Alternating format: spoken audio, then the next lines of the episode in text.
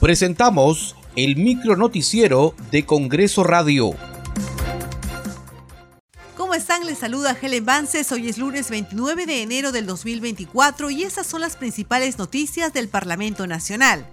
Hoy sesionará la Comisión de Ciencia, Innovación y Tecnología para continuar con la investigación del presunto fraude a la ciencia por la compra y venta de investigaciones científicas vinculadas al Concitec, Indecopi, universidades, entre otras. La sesión se realizará desde las 9 horas de manera reservada en la sala Carlos Torres y Torres Lara.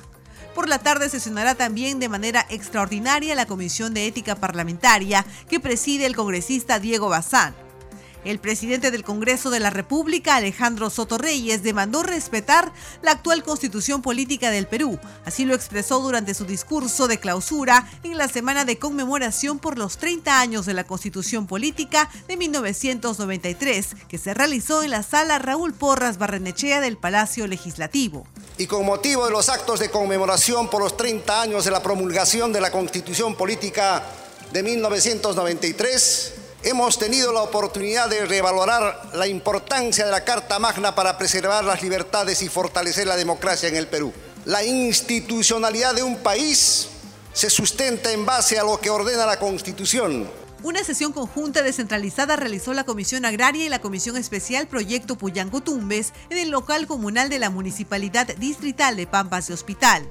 A la sesión asistió la ministra de Desarrollo Agrario y Riego, quien informó sobre la inversión por ampliación de infraestructura de riego proyectado para el 2024 y el presupuesto proyectado de este año para el crédito agrícola en la región Tumbes. Este es el mejor escenario, es el mejor momento, señores agricultores, para solicitar a, la, ministra de Agricultura los diversos conflictos, los diversos, la, diversa problemática que tenemos en nuestra región.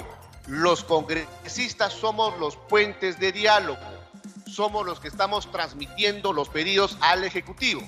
Y el Ejecutivo, encabezado por la señora ministra de Agricultura, son los que tienen que absolvernos son los que tienen que resolver nuestros problemas. Muchas gracias por acompañarnos en esta edición. Nos reencontramos mañana con más información del Parlamento Nacional.